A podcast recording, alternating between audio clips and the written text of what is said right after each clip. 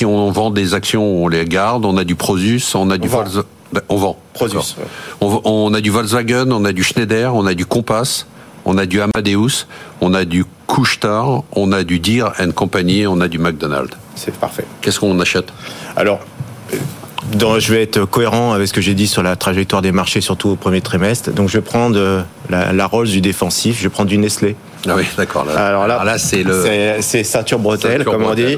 Euh, c'est bah, historiquement, hein, si vous prenez la trajectoire de Nestlé depuis 30 ans, c'est à peu près 10% euh, lent en trajectoire. Hein, donc on est vraiment à la, balle, à la base de, de, ce, de ce canal, avec surtout une société donc qui a fait moins 15 depuis le début de l'année, ce qui est rare quand même qu'une sous-performance de, de, de, Nestlé, qui augmente ses marges, euh, qui va augmenter ses marges. Il y a eu un capital market day récemment.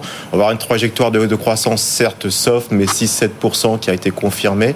Donc pour moi, c'est le, le pare-feu euh, assez, assez bon, à mon avis, pour, pour ce début d'année. Et une deuxième valeur aussi, c'est Vivendi euh, Vivendi, donc on est dans les médias, et je vous avouerai en toute simplicité que je suis uniquement dans une stratégie euh, euh spéculative, puisque Monsieur Bolloré a 29 et quelques pourcents du capital, et que d'ici euh, et la société Vivendi en autocontrôle plus de 6-7%, qu'il y a à peu près la moitié qui doivent être annulés, et donc mécaniquement Monsieur Bolloré va se retrouver avec plus de 30% du capital. Donc, donc OPA.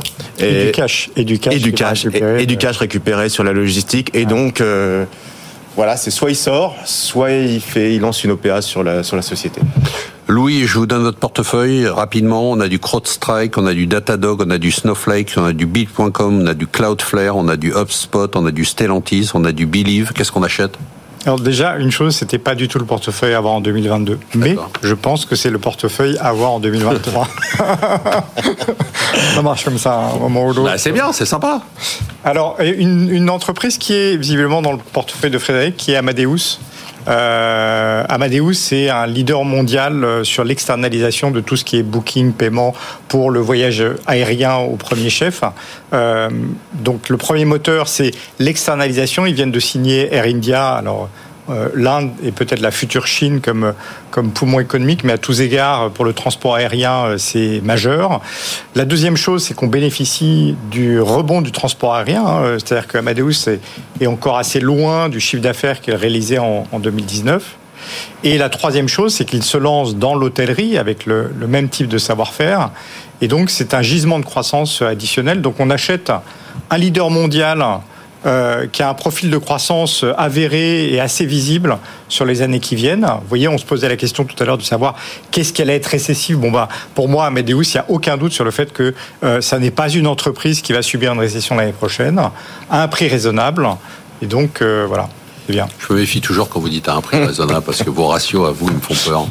Ah, mais, mais Marc, combien, combien vous, vous, vous êtes, vous êtes, vous êtes. Vous l'avez en portefeuille Oui, là, vous venez de la oui, citer. Oui, tout à fait. Oui, oui, tout à fait. C'est effectivement, et, et, on en parlait avant l'émission, lorsqu'on voit les aéroports parisiens notamment, on a du mal à penser effectivement que le, le transport euh, puisse être sous Sauf pression. C'est oui. plutôt l'inverse qui est en train de se passer. Je crois que c'est à 12 fois l'IBIT aujourd'hui. Bon, ça va. Ah, là, non, là, ah, ça va. Non, non, là, ça va. Primée, là, là, là ça va. Là, ça va. On est dans des choses. Là, on est dans des niveaux qu'on comprend à peu près. Bon, bah, c'était sympa. Vous nous avez donné que des bonnes nouvelles. L'inflation, euh, c'est en 2020 jusqu'à 2025-2026. Il y en aura même après, nous dit Hervé Gouletker. On en aura encore après parce que, bon, il se trompe complètement, évidemment. La démographie pour lui est inflationniste. La transition énergétique. Bon, les gérants nous disent de ce côté-là et de l'autre, bon, globalement, vaut mieux attendre, faut pas se précipiter. Sauf Louis. Non, Louis dit, faut y aller. Bon, en tout cas, merci de nous avoir suivis. Merci à tous nos invités. C'était une année euh, incroyable assez passionnante. Moi, je vous souhaite un joyeux Noël, de joyeuses fêtes en famille avec vos amis. On se retrouve l'année prochaine pour une émission dont je peux déjà vous annoncer qu'elle va ressembler totalement à celle de cette année, qu'elle va être donc totalement exceptionnelle. Surtout, n'oubliez pas que vous pouvez nous écouter, nous voir, nous revoir en replay, en podcast sur le site BFM Business et sur toutes les plateformes de podcast. Bonne fête.